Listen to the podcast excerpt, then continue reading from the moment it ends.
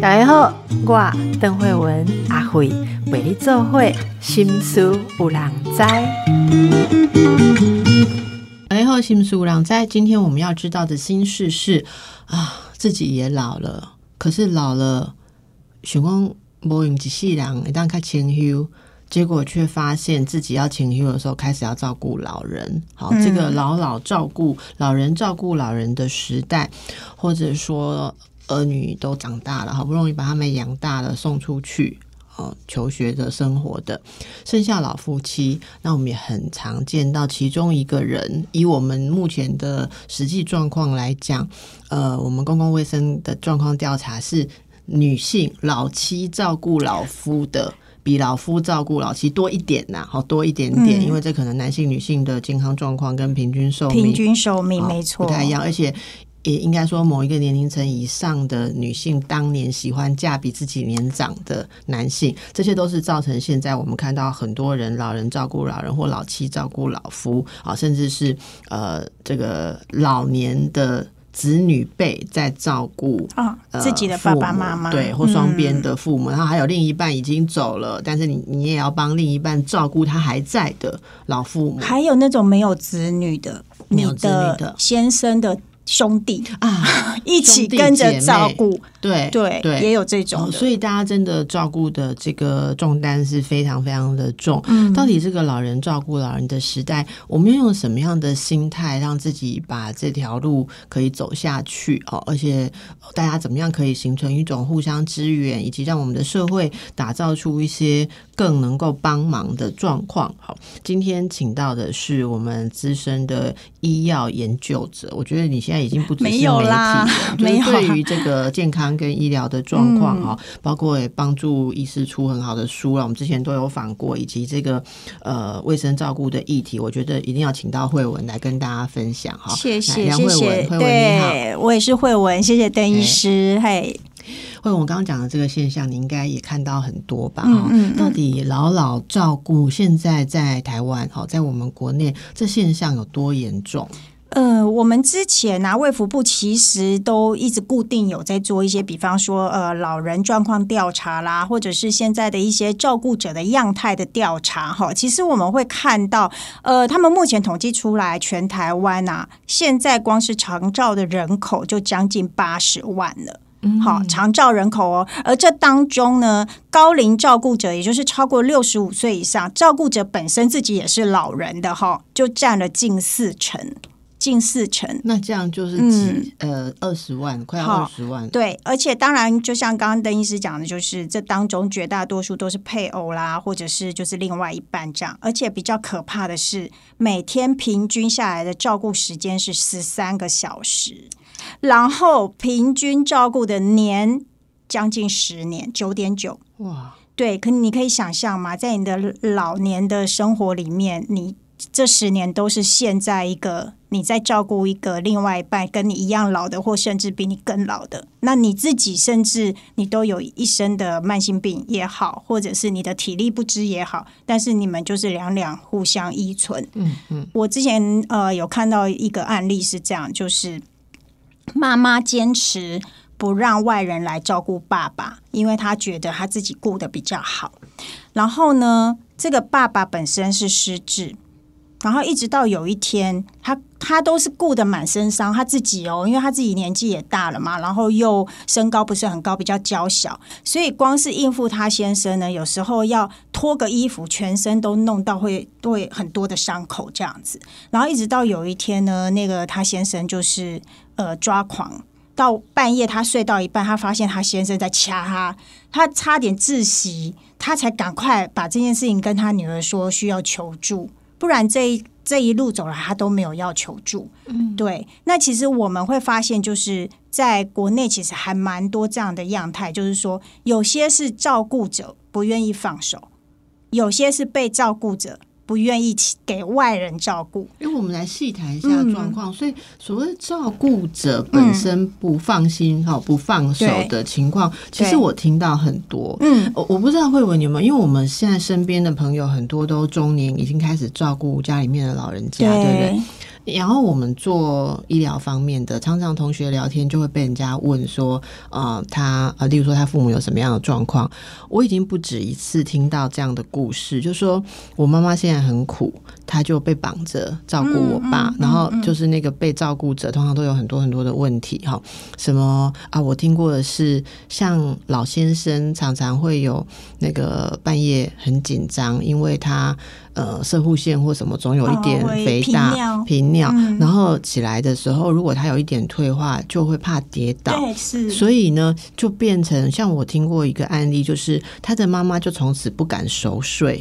就是他要随时确保确保爸爸一动，妈妈就要起来扶他，是。然后妈妈就变成呃失眠之后焦虑、恐慌，很多什么问题都来，然后就觉得自己精神不好、退化。好，那呃，这个我说这位案主他就很孝顺，请了帮手。请了帮手，甚至是二十四小时的帮手，嗯嗯，去住在爸爸妈妈家，想要帮忙。结果结果妈妈叫那个帮手晚上回自己的房间睡觉，然后自己还是睡爸爸旁边，然后爸爸起来的时候，妈妈还是一直在起来扶他。所以呃，询问我的这位朋友就问我说：“那那请这个帮手有没有用？”我就说：“那你请了要让帮助他们用。”好，我说：“那依照我们的经验，就是可能要去理解一下，是爸爸不愿意还是妈妈不愿意。”好，其实我们看到真的是都有，像我刚刚讲的那个失智的案例啊，他搞他在那一段照顾的期间，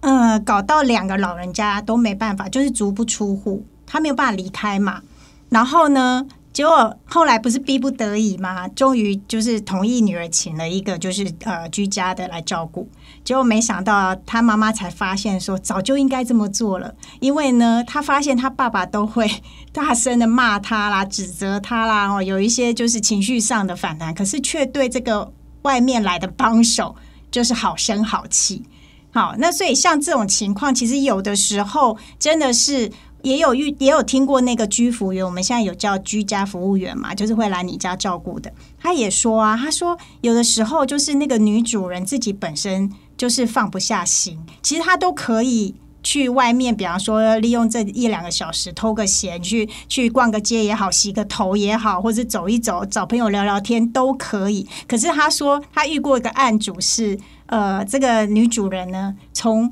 光是一个喝水的事情，就从外面在这两个小时当中，不停的打电话来问她说有没有给她先生喝水。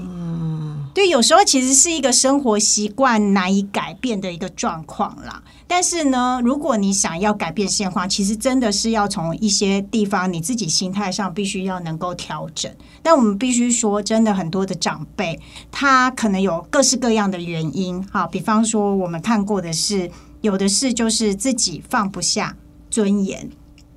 他比方说他包尿布在卧床，那他不想要让太太以外的人。甚至连子女都不愿意哦，一定要太太帮他换，比方说尿布啊，或者是擦身体之类等等这样子。好，那也有的就是他不想麻烦别人。如果身体状况好一点的，像我们自己的同学就有这样啊，他的爸爸妈妈其实年纪都很大了，但是他的爸爸妈妈永远都跟他们讲说，你们就去上班就好。然后让两两个老人家住在那个老公寓里面，然后每天这样上上下下，又去买菜又去干嘛的这样，然后就不想麻烦子女。也有这种的，好，然后呢，也也有的是他自己自尊上，他就是不想示弱，不想成为负担，因为他觉得我请求，我开口请求，好像就是就是我就是不中用了，也有这种长辈，好，然后呢，也有的是就是呃，为了省钱。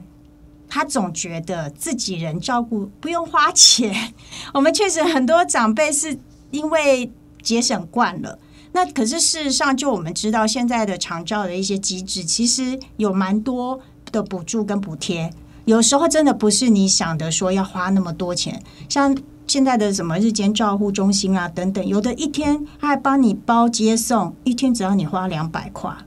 就是等于去。上课一样嘛，就是早上年轻人出去上班，然后这早上呃白天的八个小时，他就可以在日照中心，然后跟其他的长辈一起互动啊，等等这些，然后你下班再去接他回来。听说听说他们这样子的那个呃，反而在里面的长者进步的速度还比较快，维持的还比较好。因为他有一些互动嘛，然后有一些基本的一些呃，也许训练啊、脑部刺激啊等等，那退化速度就不会那么快。嗯，所以刚刚你讲的这些心态，我觉得这么细节一想，突然觉得很能了解他们为什么那么固执哦。对呀、那所以针对这些细节，如果大家了解的话，也比较知道怎么去沟通哦。据说，呃，很多人其实是没有针对这一些嗯心情啦，好、去去跟他讨论，然后就是。对方说不要，我不要照顾者，然后大家就马上就觉得这个不可能。我觉得我刚刚讲的那个例子也是这样啊。我说那其实要想一下，是妈妈还是爸爸的坚持？也许爸爸觉得那种要起来上厕所，然后要去拍醒一个，你知道吗？外国来的女孩子，她觉得也许很困难，所以她她就会希望是妈妈。然后、哦、想起来，那个妈妈之所以会变到都不敢睡觉，是因为爸爸连叫妈妈都不太愿意，就不想麻烦别人、啊。对，他会故意弄得不要吵醒你，然后想要轻轻的自己去上完厕所回来，所以妈妈就怕这个事情发生，所以妈妈就用自己浅眠跟不睡觉来确保她都可以。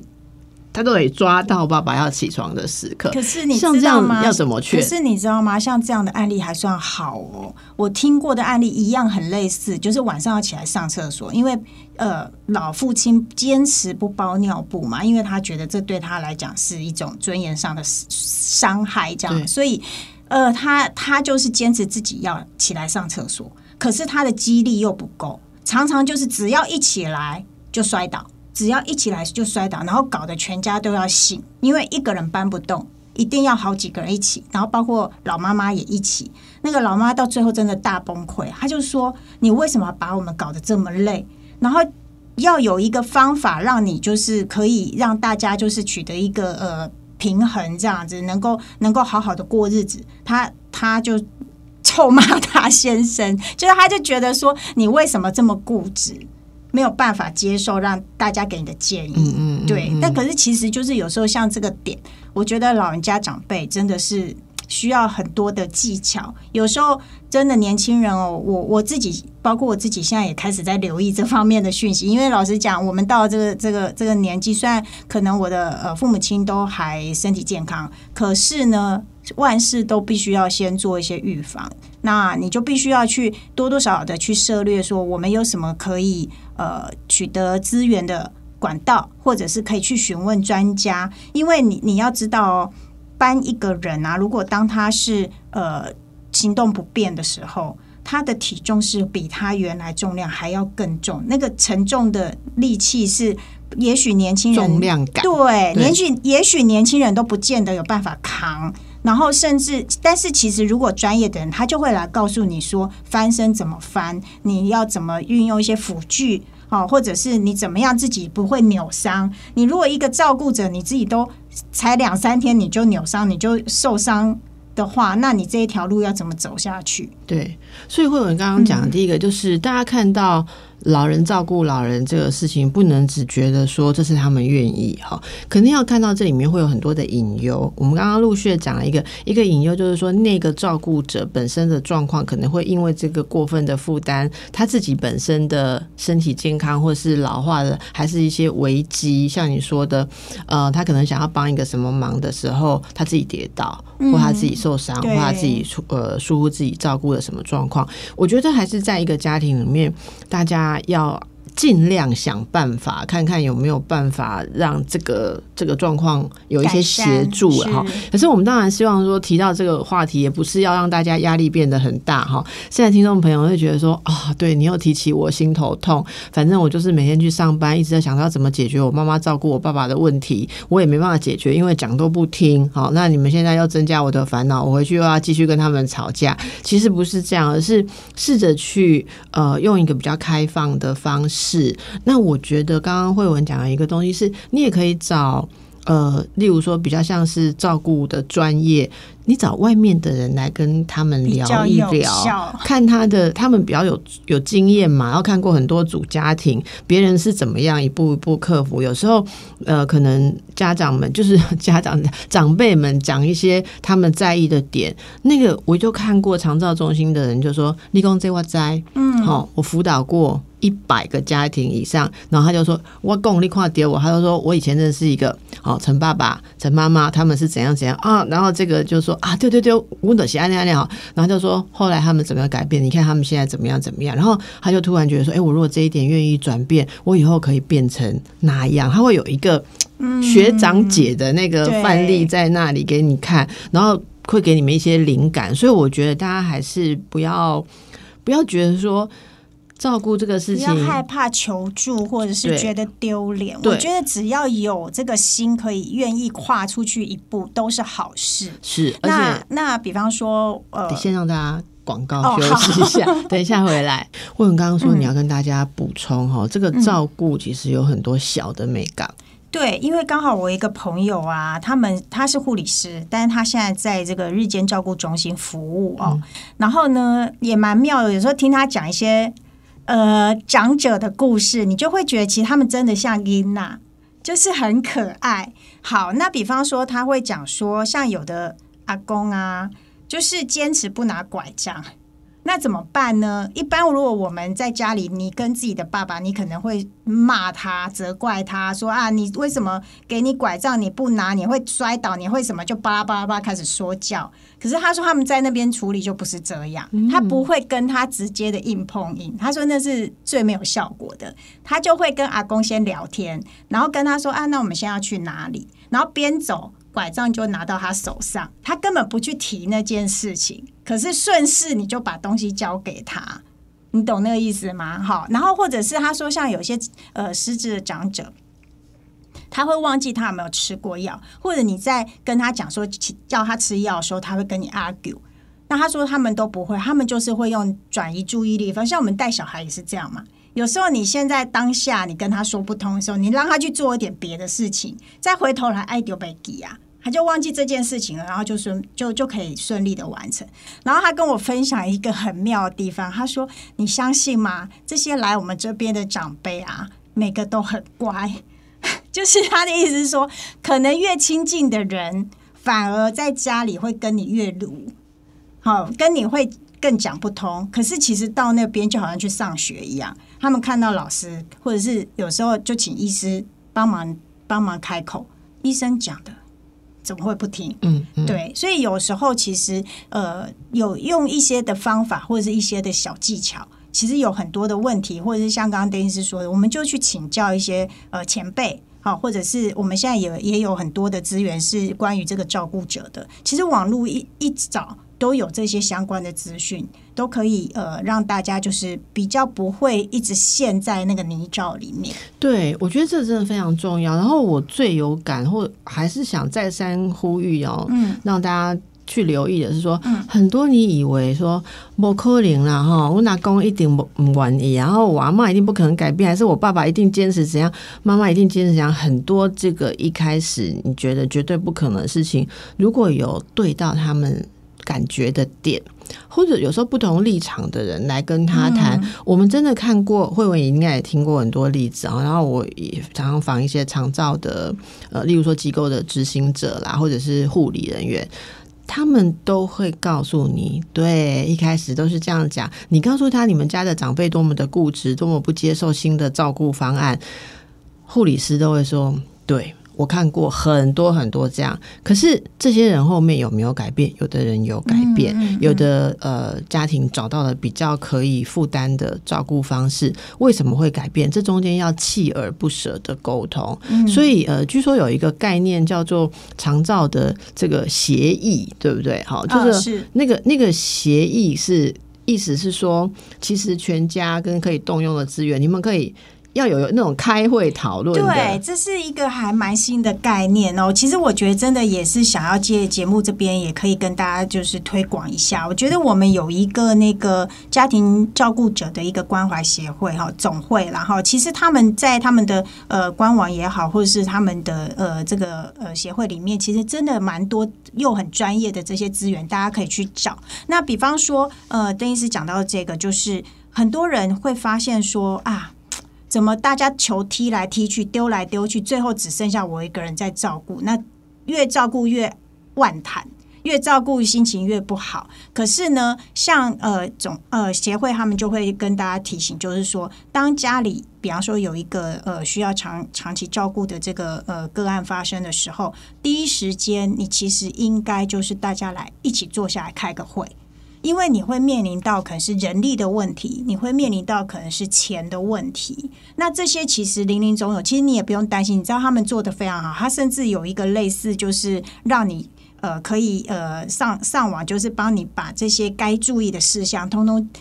step by step，就是有一个 SOP 让你去勾选，勾选完你才知道你开会你要怎么开，还告诉你说你的会议只能在呃。好像是九十分钟以内一定要结束，就是他们有非常专业的这个流程，可以告诉你说，那你怎么样开始都很好入手。然后你必须要所有的人一起来讨论说，那轮班的事情怎么办？好，钱谁来出等等，因为他们看过太多。最后越照顾就是纠纷越多，搞到最后大家连感情都没有的。是你知道吗？大部分的家庭，我敢说八九成以上的家庭没有开过这种会议，是是，因为有的太突然嘛，比方说突然间中风，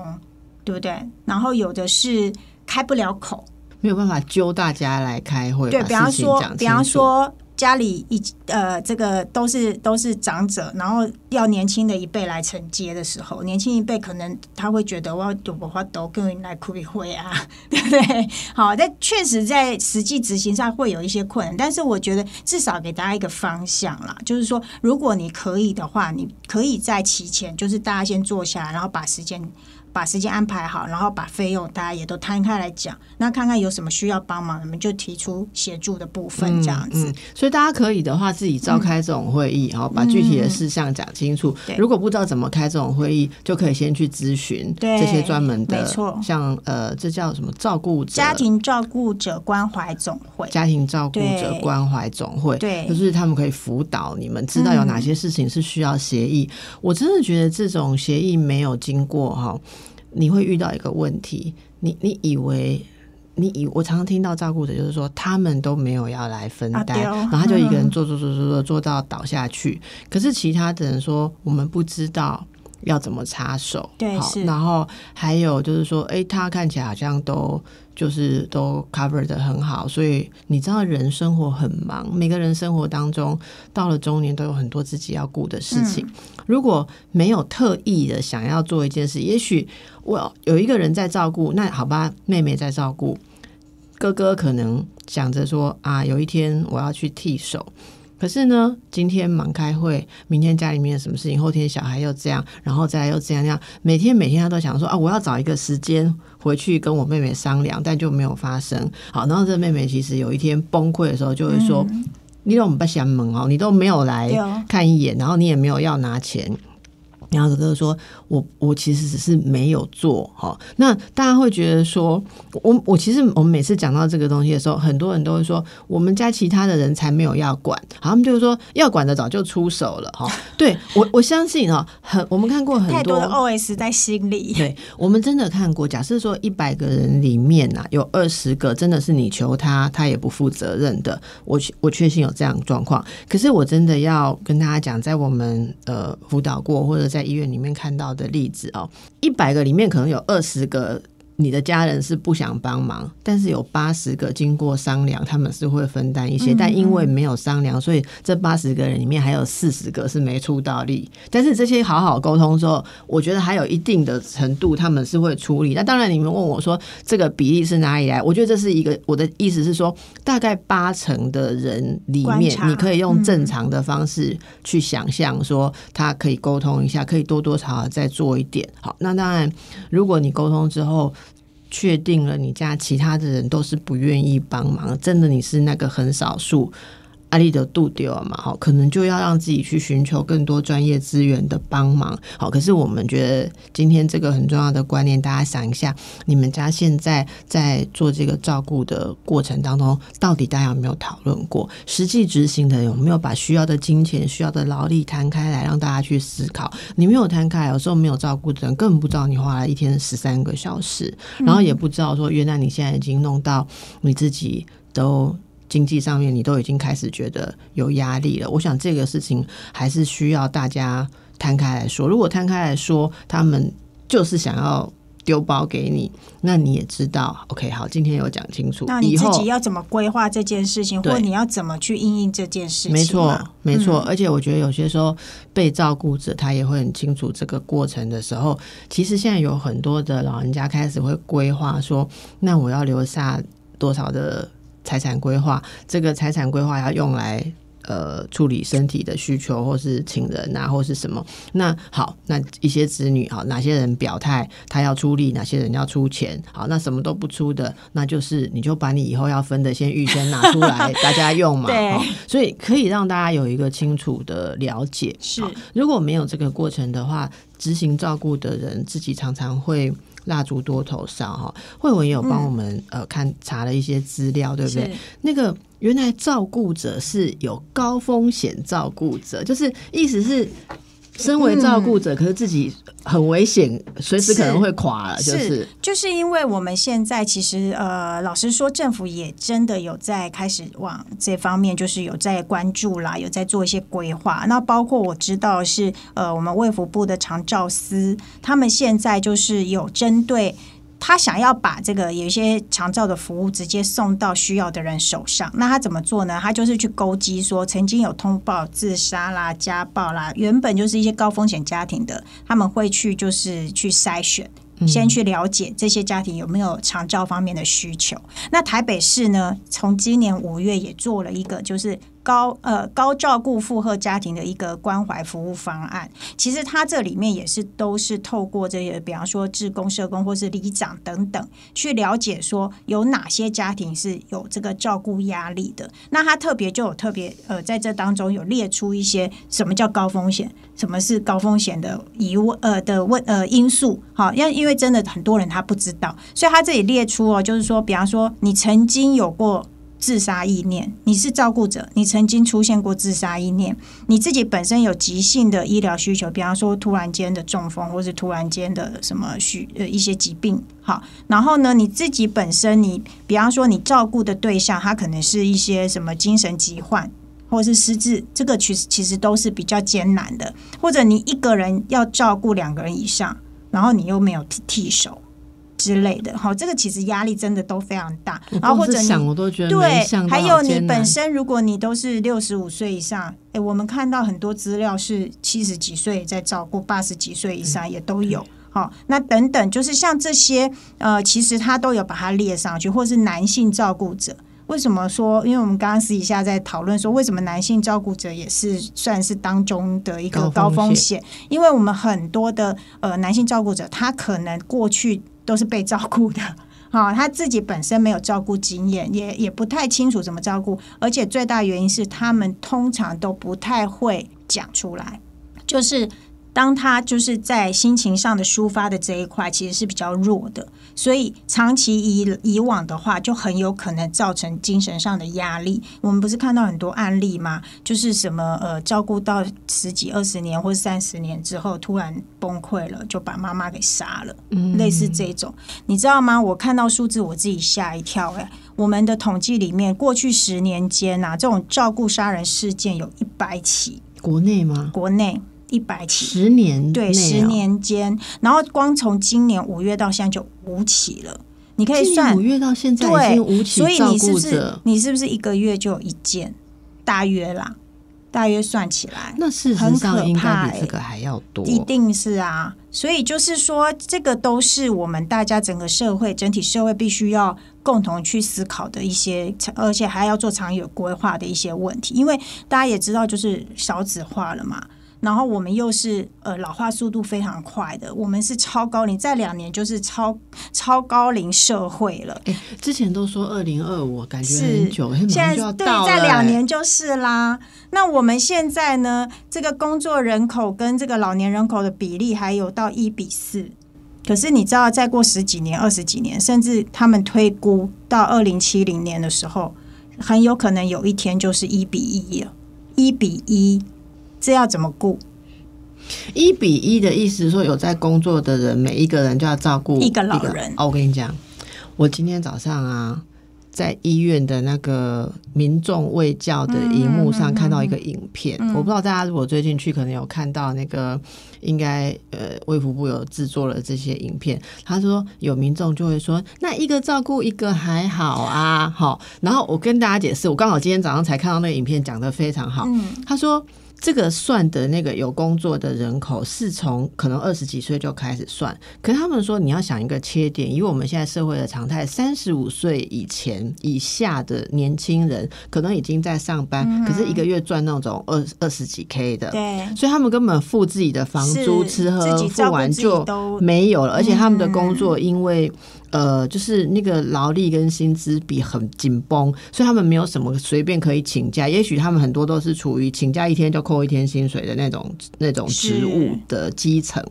所以他说，事实上这些人是没有办法真正执行照顾，所以都落在我记得他是说四十几岁到六十五岁这中间的人口。所以如果当你扣掉。年轻的那一半，我们刚刚是讲，你刚刚讲工作跟被照顾者的比例，如果有一比一，对，可是不会是一个照顾一个，可能就是落在其中一个比较成熟的族群，然后他们是一个照顾两个到三个，是啊，所以大家不要想象这一个照顾一个听起来很简单，一个照顾一个的，在整个社会的算起来的指标上是代表一个危机的。好，我们等一下再回来。我觉得哦，大家要慢慢形成一种新观念。其实我觉得一直在做这些议题，我自己就会感觉到，我们周遭、我们环境，真的大家家庭观念还是很强、很重啊。然后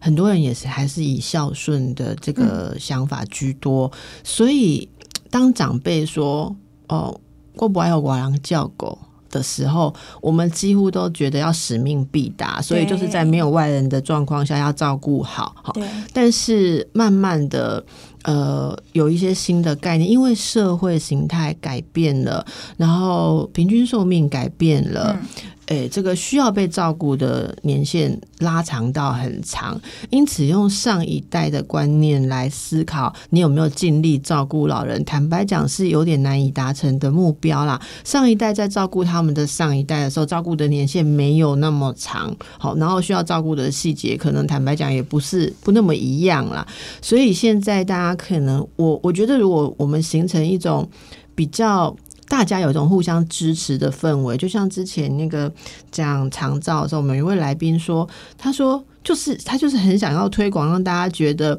由社会集体来协助照顾是一个正常现象。是你家的老人或需要被照顾的人。在这个社会体制里面被照顾，而不是被个人照顾，是一件合理的事情。你不要有罪恶感，因为当每个人家都是这样，对，就像我我不知道慧文，你知道吗？我哈，因为我家对面就可以看到一个学校，那我就看到说，哇，每天早上就很多小学生，尤其是刚开学，有些一年级的哈，哭哭啼啼的在门口，然后爸爸妈妈跟老师这样拉拉扯扯把他弄进去学校，有没有哈？我跟你说。大家现在都觉得习以为常，你就觉得说为了小孩好，一给你们光让他考，让他不管你，你还是要把他送进学校，这是为他好，因为他要受教育。好，那其实你在门口这样把他推进去的时候，你心里也是有罪恶感，也是觉得你才能。我你的小孩大了哈。你回想起第一天送他上学幼儿园的时候，你有没有觉得说，我儿子十八相送的那个阶段搞了我一年多？哎，对你，你有没有在那种那个里面也觉得说我好残忍哦？我就每天就这样子拐他，把他丢进去。对啊，对，可是。这是一个社会上大家共有的概念，大家都觉得你不送小孩进学校，每天陪着小孩才奇怪，你才是不负责任，而且你就是损失了你的呃工作劳力的这个收入的部分。对，那为什么我们遇到要照顾家里面的人长照的时候，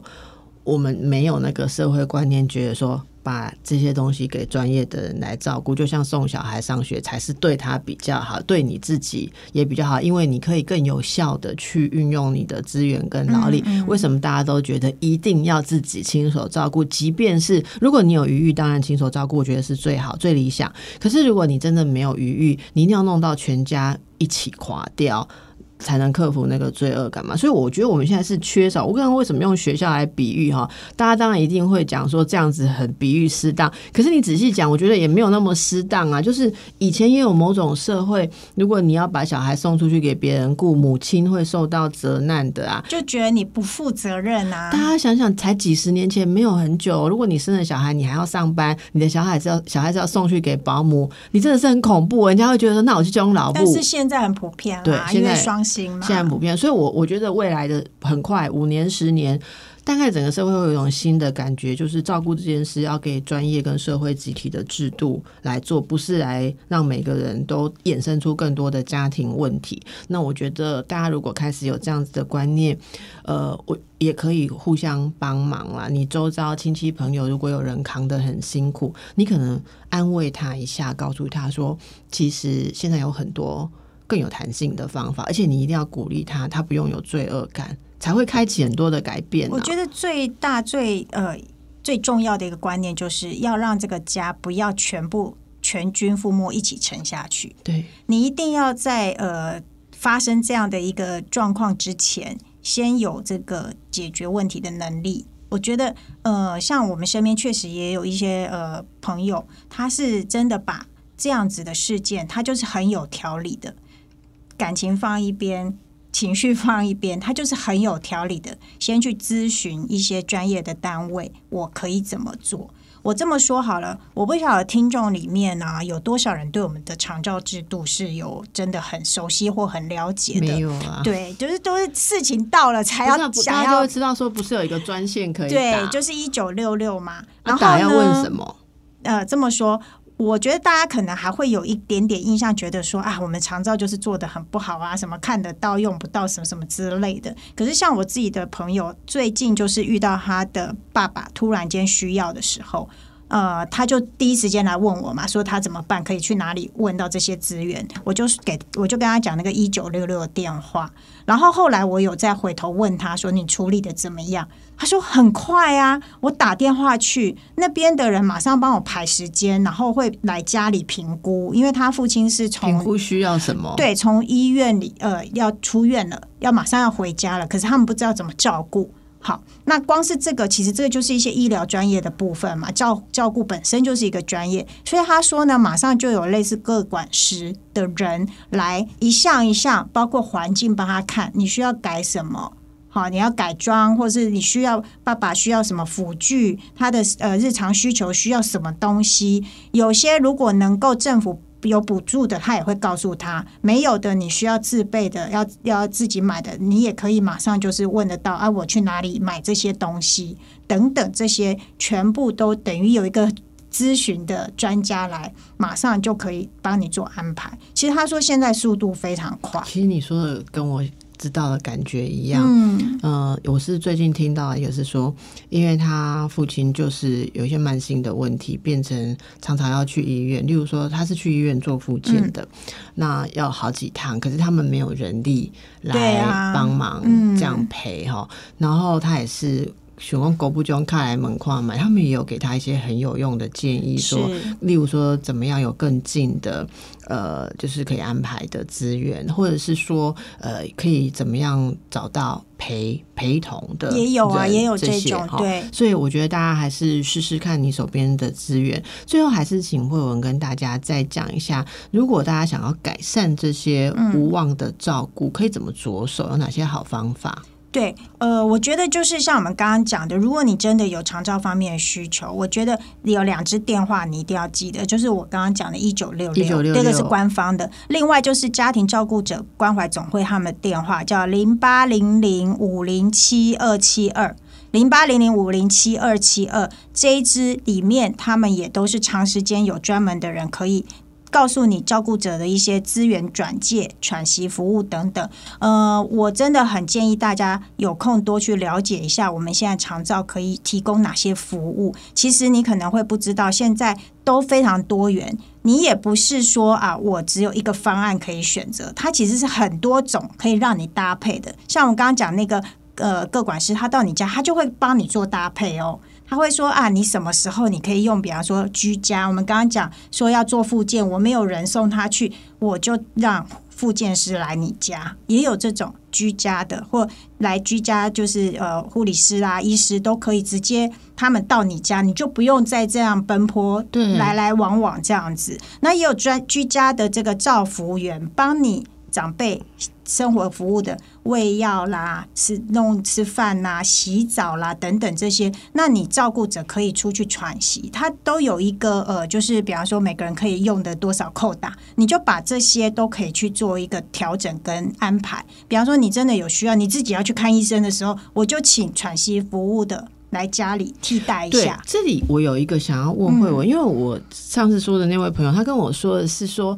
因为那个有不同的种类哈，对，他跟我说你用一种就不能用其他种，可是我后来问的好像不是这样，是比较像你讲它可以搭搭配看你的需求谈，是。是真的有扩大了，因为总不能无限制的服务的那么是是，而且人力嘛，也有照服员的人力资源也没有那么充裕。对，嗯所以这嗯。应该是慢慢往越来嗯越成熟的方向去发展，因为整个社会这是一个需求。哦我觉得大家都去关心这个事情，然后使用之后，也把那种需求面表达出来，让呃长照服务不管是公家的。或是私人的机构都会越来越熟练。我想我们整个呃群体会大家更知道我们未来的超高龄社会需要是什么样的运作。但是最重要最重要，呃，我们还是会不断的继续请到各方面的专家跟大家介绍这些议题。可是大家可能会注意到，这个月的我们几次谈长期照顾的问题，都在谈一个大家要有健康的心态。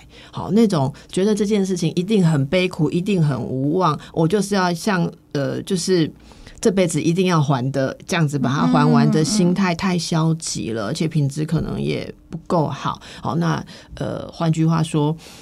我又要用养小孩来讲，因为我常常觉得养小孩大家都会想得很清楚，如果有什么好的东西、好的教育资源，你没给你的小孩用到，你会觉得很扼你腕，就自己会去哦问嘛，对，然后觉得说，哦，别人的。小孩有有用到这个，我怎么可以没有？对可是你都没有想到，如果有更好的照护的方式，你家老人没用到，那才是你真的应该要觉得啊，我怎么没做到，而不是说我一定要牺牲我自己全部去做才是。好，那一开始就跟大家讲，老人家有老人家的心情跟坚持，我们也要体会。可是体会不是说就顺着他呃的想象，因为很多长辈不知道，他们事实上会跟照顾者处得很好。嗯他们打开了之后会 说：“哎、啊，咔嚓，拜托直接来好，你评力给他老虫，对不对？嘿哦，所以我觉得大家站在这种心态，我们更正面去面对了哈，面对是我们要呃生活的未来的社会。非常谢谢慧文今天帮我们准备了这么多的资料，也祝福大家，拜拜。拜拜。